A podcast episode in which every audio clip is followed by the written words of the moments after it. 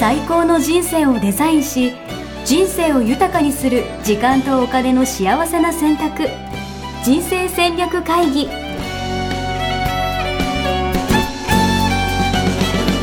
この番組は将来の仕事やお金人生にもやもやと不安を抱えている皆さんに元資産運用のプロキャリアとお金の戦略を同時に考える人生デザインコンサルタントの高頃もさあやが過去5年間延べ1700人の人生を望む形で豊かにしてきたメソッドを時間とお金の選択という切り口からお伝えしてまいります皆さんおはようございます。おはようございます。一生みっけ人生デザイン研究所の高頃さあやです。いつもありがとうございます。応援やしです。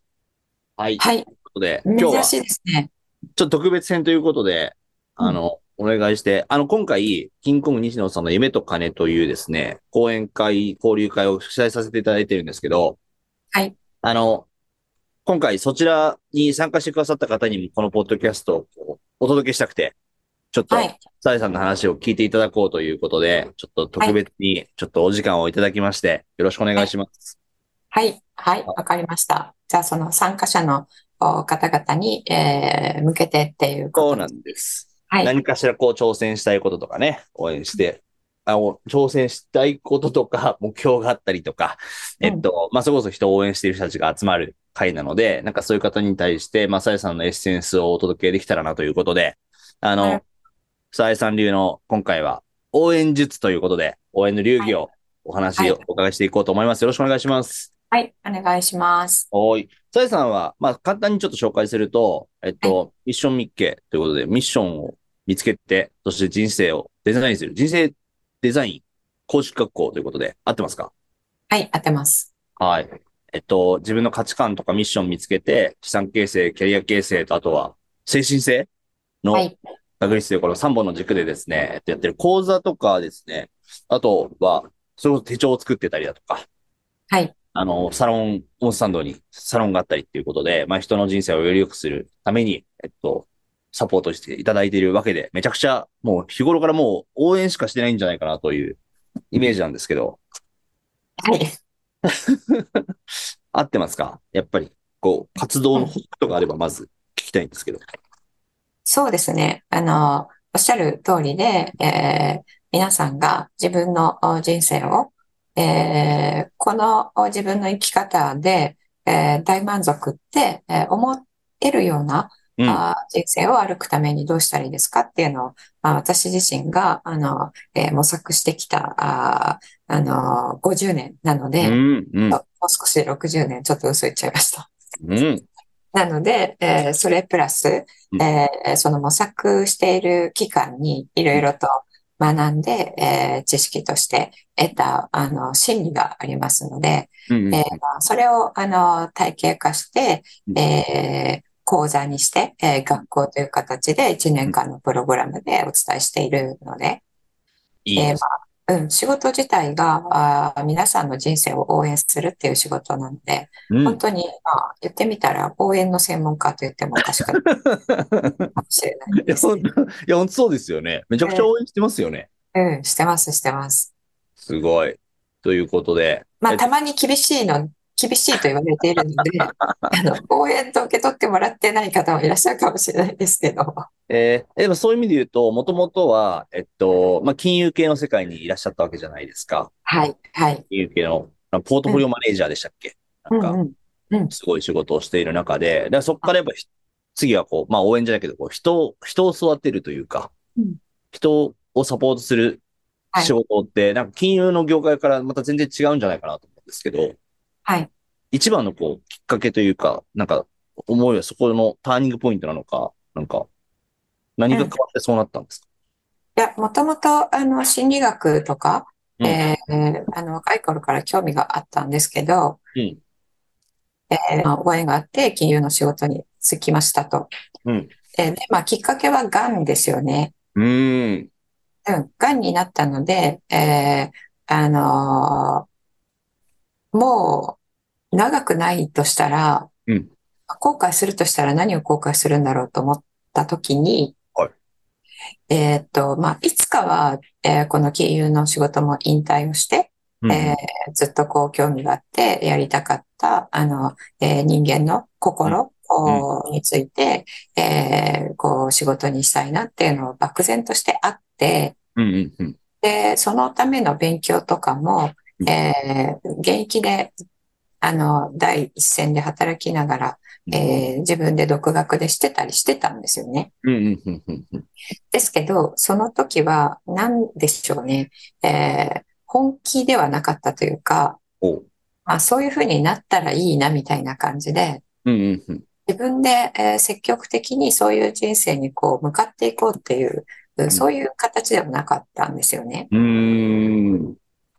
それが、あの、癌になって、えー私、宣告された時にステージ4だったんで、ええステージ4って、よっぽどじゃないですか。よっぽどのやつですよもう、もうなんか助からない状態ってね。ほうほうほ言われたのと同じですよね、4って。うんうんなので、えーこのまま、あ、死んじゃうのかと思った時に、う。うん。いつかやれるといいなって思っていたものが、うん。やれないで、えーうんこの世を去るっていうのはとても残念だなっていう気持ちがうん湧い確てきかに。て、確かに。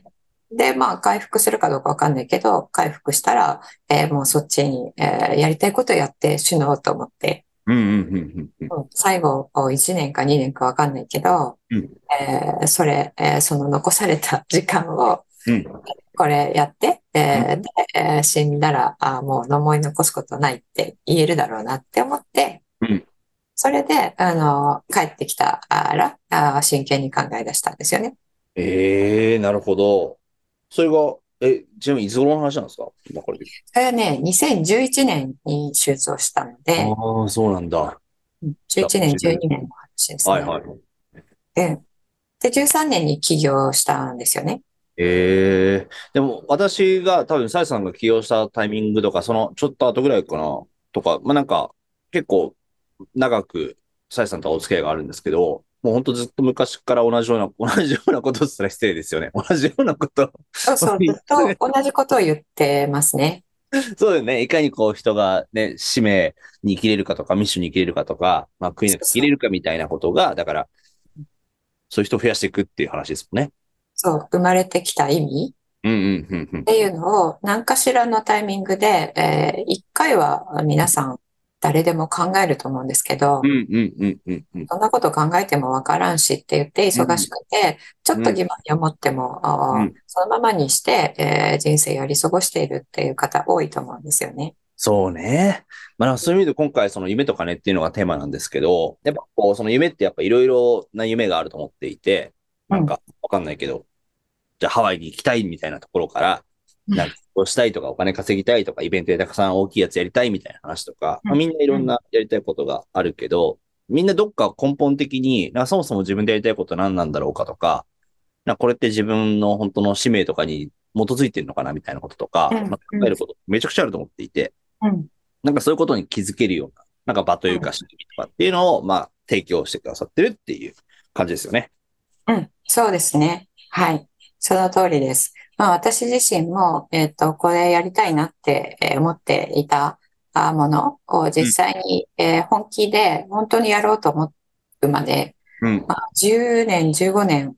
うん。うん温めていたというかね、うんうんうん。うん、そういう時があったんですけれどもう、ん。その時やっぱり本当にやると思ってなかったんですよね。うんうんうんうん、心の中でなんとなくやりたいけどできるかな、できないかもしれないよね。でもできたらいいなみたいな。うん。うんうんうん。で、そういう状態な人ってかなり多いんじゃないかなと思うんですよ。確かに。確かに。いつかやりたいとは、あそうことはそあうる。けど、みたいなね。うんそうそう。でも今じゃないし、でもいつかっていつって言われてもわかんないみたいな。うんうんうんうん。で、人生ってまだまだ続くしって思ってると思うんですよね。うんうんううん。ん。でも旅行に行った時とかも、まあ5日間だし、今まだ2日目だしって思ってても、うん。あの、知らない間に、え、今日、明日帰るのってなっちゃうじゃない ですか。わかる。わかる。比較的すぐそのタイミング来ますよね。そうそうそう。そう。それと同じだと思うんですよ、人生って。あ。確かうに。ん、30、40の頃って、えー最近は特に人生100年って言われているから、うんまだまだでしょうっていううん思いだと思うんですけど、うん。いもしかしたら明日死ぬかもしれないじゃないですか。や、本当そうよね。うん。だから明日死が来ても、あの、もう全うしたからうん、えーいいですよ、死んでもって言えるようなうん生き方を今日したいですよね。うんうんうん。うん。っていうことで、あの、えー本気で、えー夢とかあるけど、えー本気で考えられていない人を私は特に、えーうんそれって実現できるよってうんうんうんうん。いうことと、じゃあどうやってやったらいいのっていうのをね、お伝えして、えーまあ、それ、えーそれを通じて、まあ、応援しているっていう感じですいかやね。ー、でもマジ究極の応援じゃないですか。うんなんか、そうそう。そうなんです。うん。だからそもそもその人が悔いなく生きれるというか、最高な人生を送るための、うん要はサポートしてるってことですもんね。そうです、そうです。素晴らしい。いいですね。もう俺なんかもう夢はもう、ラーメン食べることですとかしたらもう、いいね、食おうぜみたいな、なんかこの、もうなんか本当、俗な欲求に対してしか応援してない感じがするんで、はいや、俗な欲求いいんじゃないですか。い。そういうのも、そういうのもまあありと。まあね、いろいろありますかあのら。、その時その時でね、えーやっぱり、えー大事だなって思うものってね、違いますしね。まあ人によってね、人人によとっタイて。ミングによって違うっていうこうとんがあうん。りますよね。そうそう。ええそれがかれこれ今何人ぐらいやってるんですか講座もだって長くやってますもんね。そうですね。2015年の秋にゼロ期生、えー入っていただいて、はいえーもうなので8年ですかね。うん、すごい。 8年で、あの、全校程を卒業した方650名になりました。うーん、すごいな。ありがとうございます。で、だって私もこのポッドキャストをさえさんとずっとややらせていただいてるんですけど、これもだって6年ぐらい、もう300何回とかそんな感じですもんね。そうですね。330、うーこれは9回とかかなええすごはいい。、はい、そうですね。はい。ぜひ、あの、 これを初めて聞いた方は、第1回目から、 はい。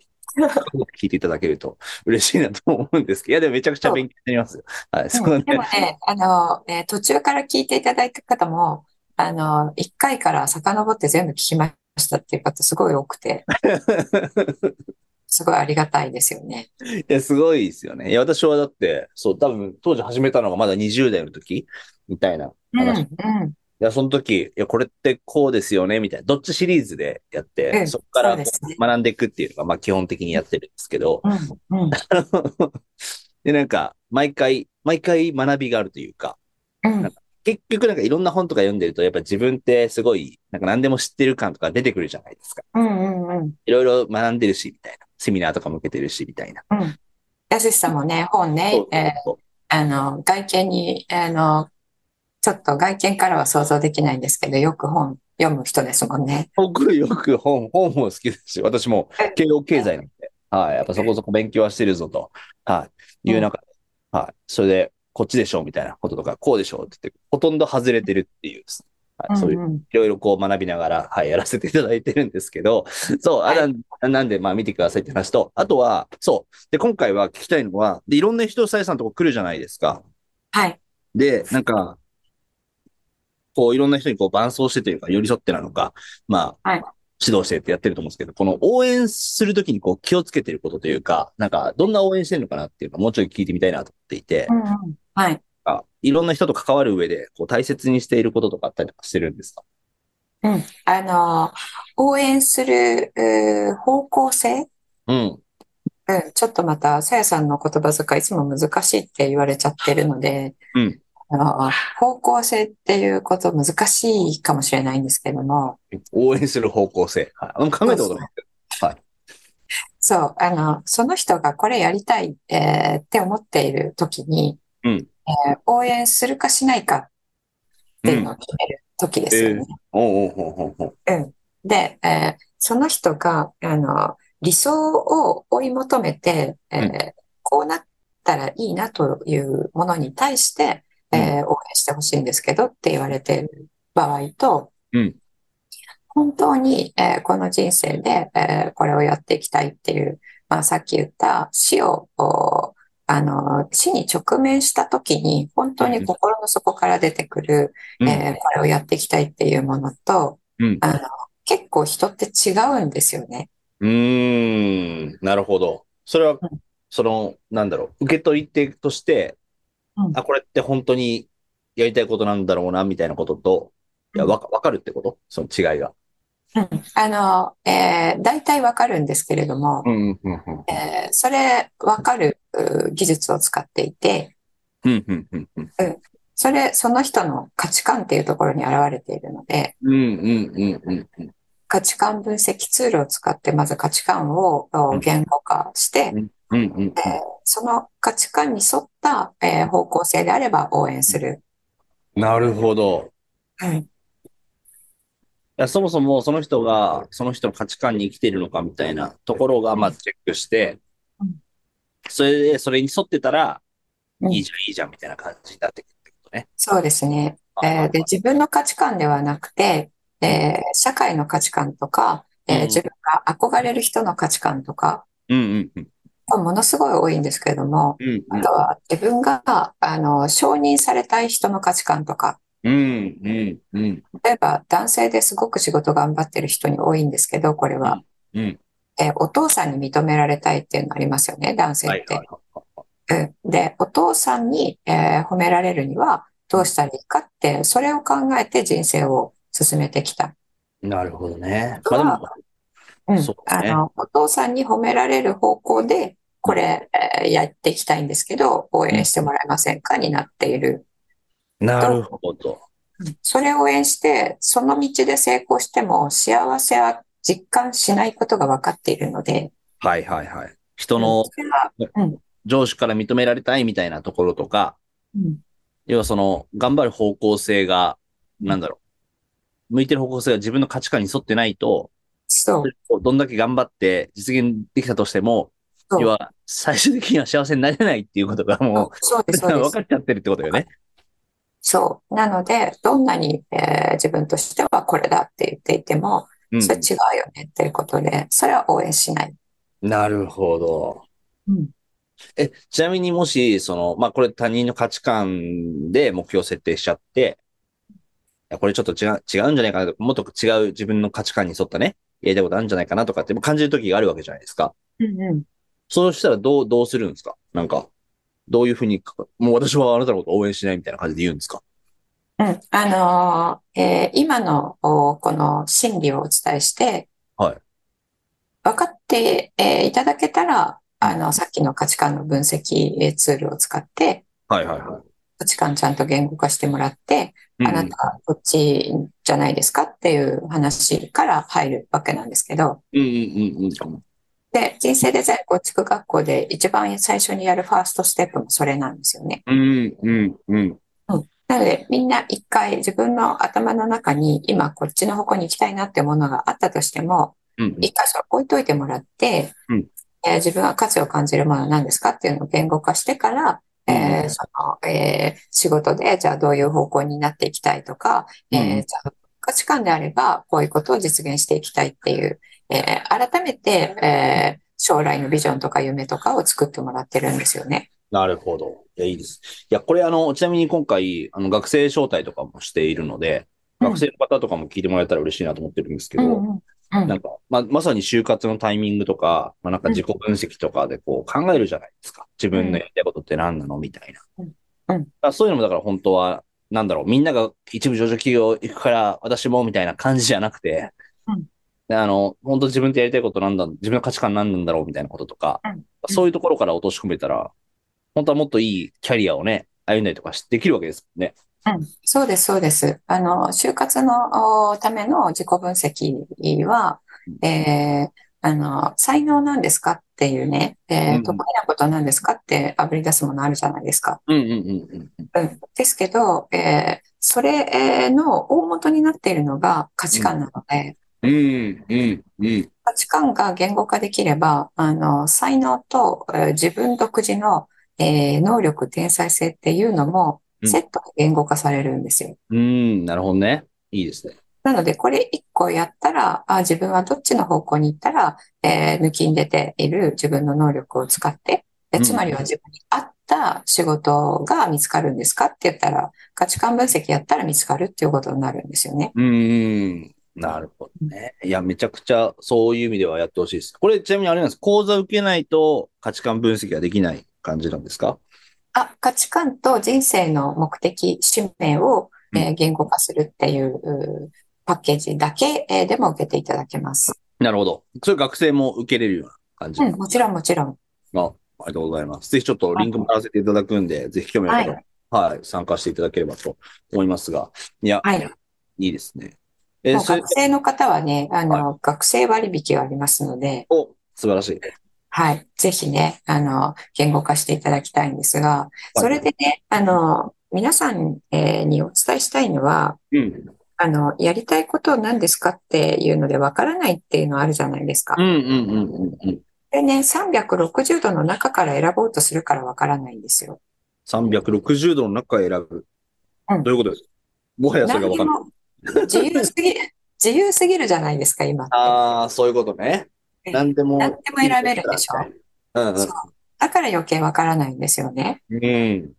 うん。じゃあ、あの、えー看護師と、えー学校の先生だったらどっちがいいって言われたら、ああ、学校の先生。でしょどっちか選ぶわけじゃないですか。はいはいはいはい。でも、二つじゃなくて、え5万とあるから選べないわけですよね。確かに確かに。うんで、こっち選んじゃったら、もしかしてあっちの方があ自分に合っていたかもしれないのに、うん。えー正解かどうかわからないっていうのもあって、やりたいことわからないって言っちゃってるわけですよ。うんうんうんうんうん。うんで、それを、あの、えーどういうふうにしたら、あーこれやりたいかなって、えー自分で、えーキャッチできるかっていうのをちょっと今お伝えしたいかなと思うんですけど、うんうんうんうんうん。それ、えーまず、職種あるじゃないですか。職種。はい。うん。職種で、えー決めるんですね。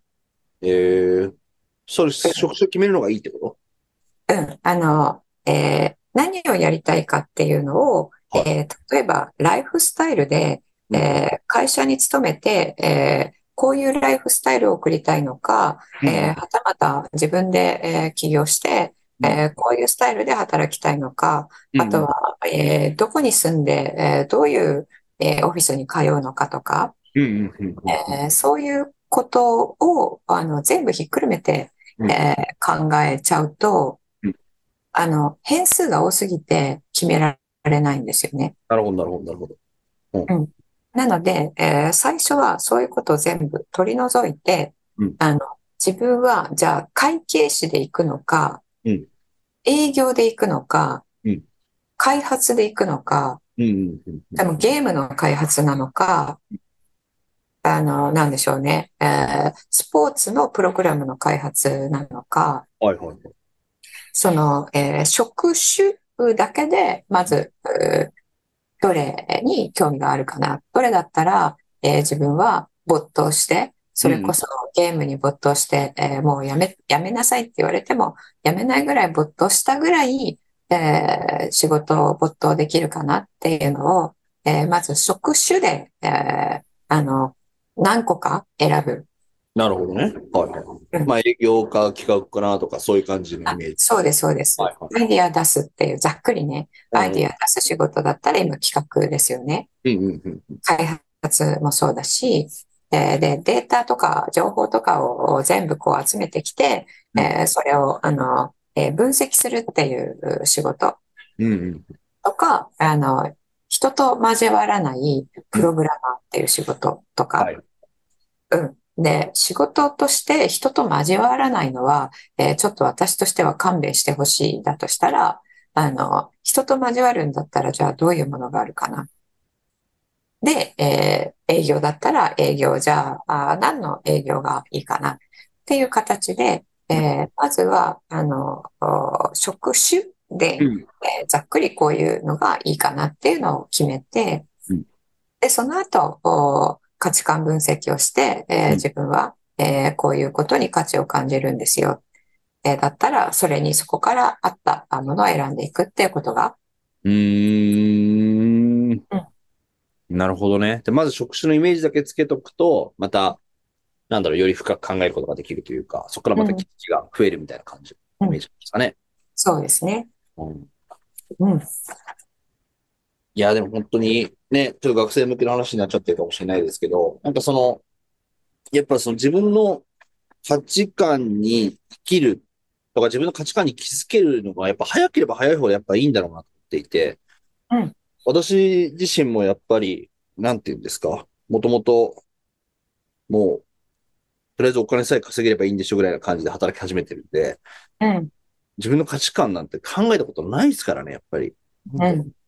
そうですよね。うんあの、昨日私、えー、フォージャパンっていう、あの、BS11 で、えーうん放映されている、えーテレビ番組の収録があって、収録してきたんですけど、うんうんうん。そこ、あの、中小企業の社長さんたちが集まってうん、えー若者にこう、提言するみたいな、うんうんうんうん。そういうプログラムなんですけれども、うんうんうん。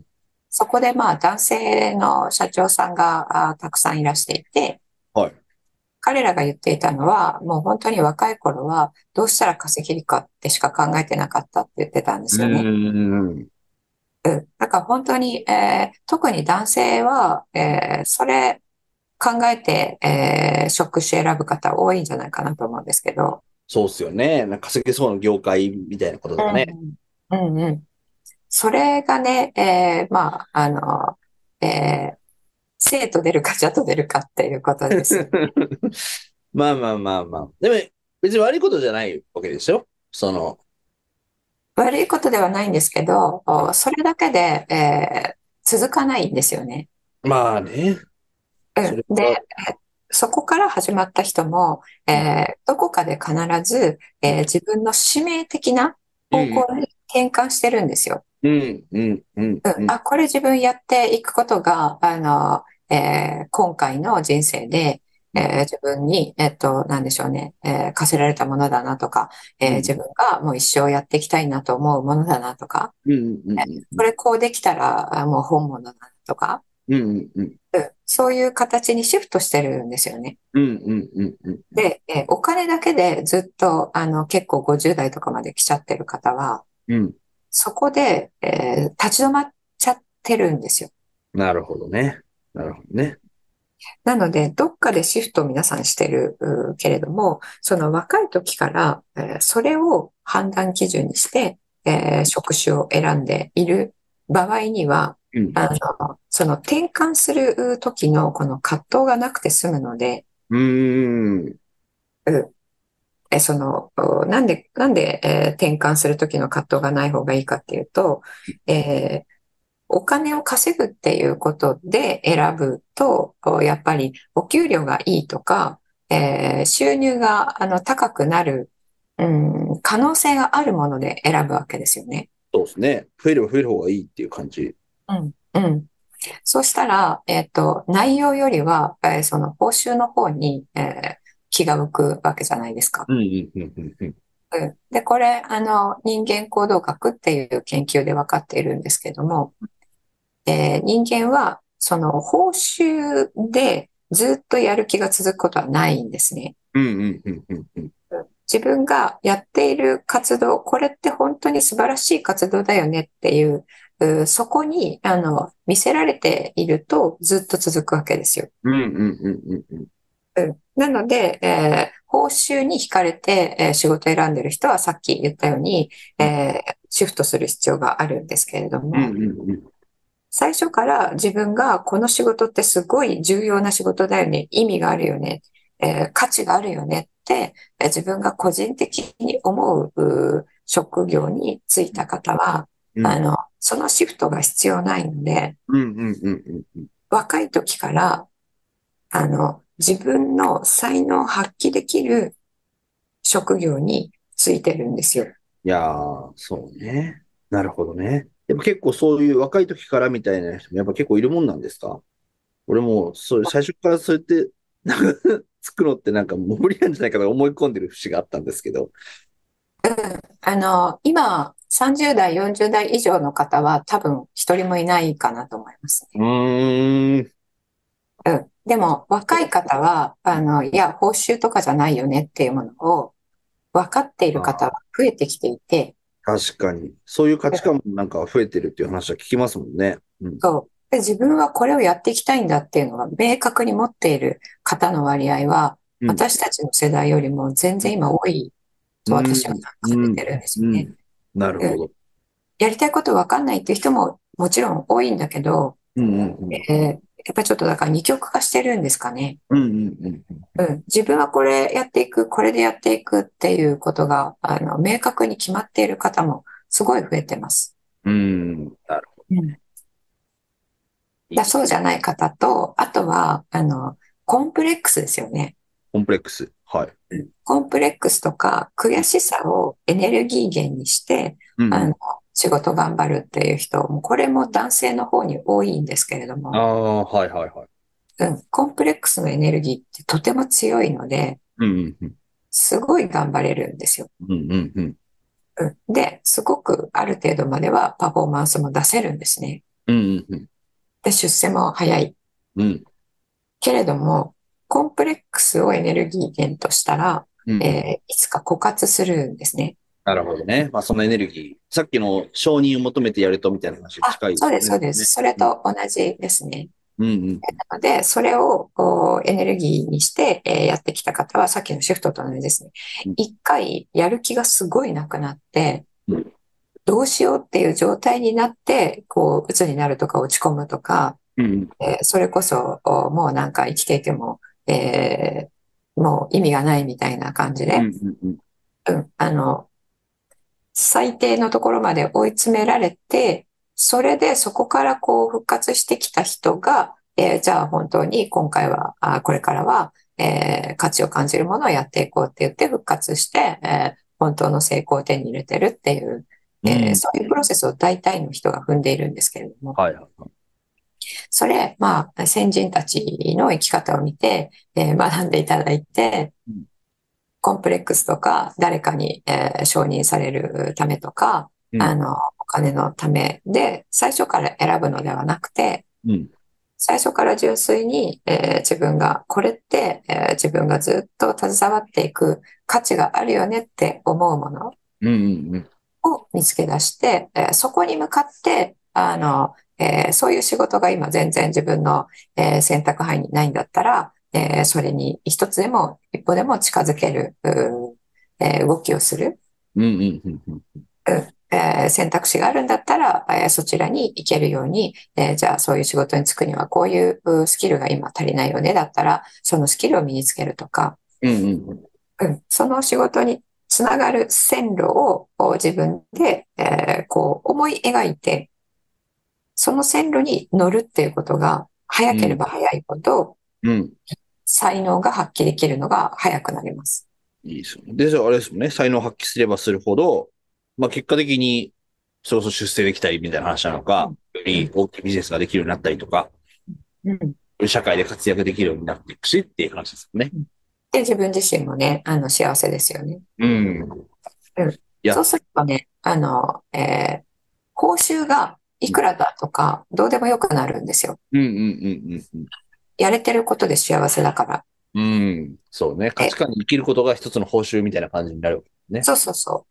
う。で、金銭的報酬がどうでもよくなるとうん、これ、金銭的報酬は増えていくんですよ。いやー、それも面白いですよね。だから、どうでもいいからもらえないとかじゃなくて、うん、そう。どうでもよくなった瞬間から増えていくんですよなるほね。どんどんまた巡っていくってことですねうん。いや、すごい話ですね。で、しかもこの価値観出すっていうのが、まあ結局みんな難しいって思いがちだけど、それを、えっと、科科学的にって言っていいんですかね。あの、論理的に、えっと、導いているのが、まあ、さやさんのやってるところなんで、ぜはひ、本当に、あの、騙されたと思ってですね、みんな絶対価値観出ますんで、はいあのやってみていただけると、すごいんじゃないかなと思いますね。はいいや、めちゃくちゃ素敵な応援だと思います。ありがとうございますちなみに、これ皆さんに聞き聞きたいんですけど、さえさんの、どうですかなんか、夢と、夢というか、なんか今直近挑戦していることとか、もしだったら最後聞きたいんですけど。そうですね。あの、今お伝えしたこととかも、うんえーあまり聞いたことないと思うんですよね。うんうんうんで、聞いたことないことって、人間って拒否反応が出るので、うん。うんうん。なんか言ってることわかんないって最初に思っちゃうことが多い。確かに。うんそうすると、あの、えー自分の中に入れるっていうことを最初から拒否ってしまうっていうことが多いんですよね。うんうんうん。で、えー今、あの、えーそういう方の中で、うんえー話を、私の話を、えーあ、なんか、えーこれに真実があるかもって思って、聞いてくれている人たちだけが集まってきていただいてるんですけども、あ、そうね。はいはい。うん、そういう人たちは、あの、えー人生の中で、えーすごく、うー困難が多かった方あなんですよ。うーん、なるほどね。自分の人生にすごい疑問を持って、なんでこういうことになってんのかなって疑問を持って、はいはいはい。わからないと。うん、うん、うん。どういううーからくりでこうなってるんだろうっていう人生に疑問を持った人が、あの、えー聞きに来てくれていて、えーうんじゃあ、あこういう人生の進め方あるんだって言って、うんえーこのあの、えー価値観出して、それをおキャリアビジョンにつなげてっていうことをやっていただいているんですけれども、うん、うん、うん。あの、普通の人普通の人は、あの、自分が聞いたことがないことで、えーよくわかんないなって思うと、えーあの、取り入れようとする気にまずならないんですよね。うーん、なるほどね。取り入れる価値を感じないから、うん、うん、今もまあまあいいし、うん、うん。別に今そんなに、えー困ってそうね。困ってないからなねい。し、みたいな。うんうん、そう。で、えーそこを、あの、その方が、まあ、えー不幸な人生に向かっているというか、うん、うん、うん、うん。うんなので、えー何もこう疑問を持ってない方に、えーこの価値観を、自分の価値観を人生のなるべく早い時期に知っていただいて、うん、えーそれをベースに人生設計をしていくっていうね、うん、えうん。ーこの人生、人生戦略会議、まさにこの、えーポッドキャストの名前の通りなんですけども、うん、うん、うん。その、なるべく多くの方に人生戦略っていうものを、うんえー作っていただきたいと思って、うんえーいるので、えー今、あの、今年私、今年の挑戦は、うんえーメディアに、あおの、えー露出するっていうのが挑戦だったんですが、うんで、あの、雑誌の、えー取材をお受けしたり、うんえーご縁をいただいて、えーテレビ番組に出させていただいたり、うん、まあ BS ですけれどもうんうんうん、させていただいてまして、うんえーそれ、あの、今年の分がね、つい昨日、えー最後の収録が終わったんですけれどもはい、はいはうんそういったあ挑戦を今年はしましたと。い。いいですね。それを、あの、えー来年も、えーうん拡大してやっていきたいかなと思います。いいですね。どんな感じで応援してもらったら嬉しいとかなんかないんですかえーっと、そうですね。あの、応援してもらう。そうですね。自分が応援してもらうってあんま考えたことないですけど。録画、テレビの録画すればいいですか大丈夫ですかえーっとね、そうですね。ああの、テレビ出た時に、えーそれを SNS で、えー出ましたよ、放送いつですよ、みたいなのをアップしているので、うん。えーそこに、あの、何かコメントとかをね、えーうんもらってみましたよ、みたいに入れていただけると、それが嬉しいかな。いいですね。あとはもうあれですね。わかりました。みんなが価値観を見つけてね、価値観に生きて、生き生きと生活するとか活動することが、活躍することが、結局、それで私も価値観出したいなみたいな人がどんどん増えていくわけじゃないですか。だかうんうんらそういうふうに生きることが、まあ、さやさんの応援にもつながるんだな、と、ちょっと思ったんで。うん、そうですね。うんそう。私の夢は、あの、日本人のお全員が、うんえー価値観分かって、えー価値観に邁進するっていう、そういうう国にするっていうのが私の夢なので、いいですね。うん、一人でもね、多くの人が、あーその生き方をしてくれると、まあ嬉しいですね。はい。ありがとうございます。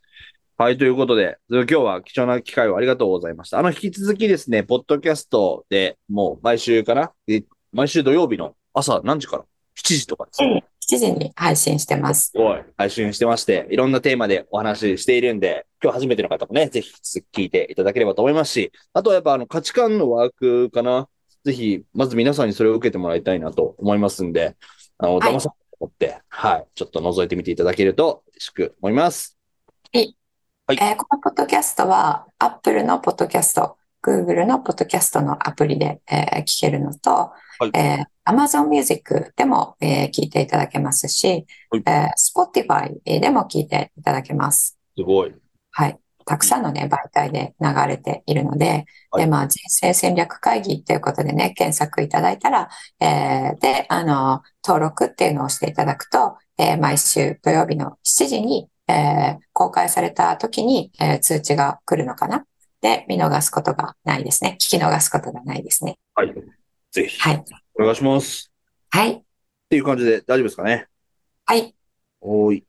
じゃあ、本日はこれで終了させていただきますんで、引き続きよろしくお願いします。ありがとうございました。はい。ありがとうございます。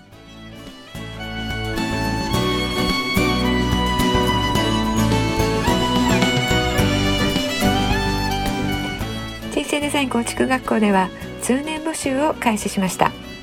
1日入門講座説明会こちらにご参加いただくと、えー学校でどのような授業を受けることができるのか体験をすることができますそしてカリキュラムはどのようなものなのか、えー中に入っている方はどのような人がいるのか、えーさらに卒業後の人生はどのような人生が待っているのかそういったことを体験学習そして説明を聞いていただくことができます毎月2回ないし3回開催しますので、えーこれまで半年または1年待っていただいていた方もぜひ直近の入門講座説明会にご参加いただければと思います、えー特典もご用意しています、えーこちらで皆さんとえーお会いできることをえー楽しみにしております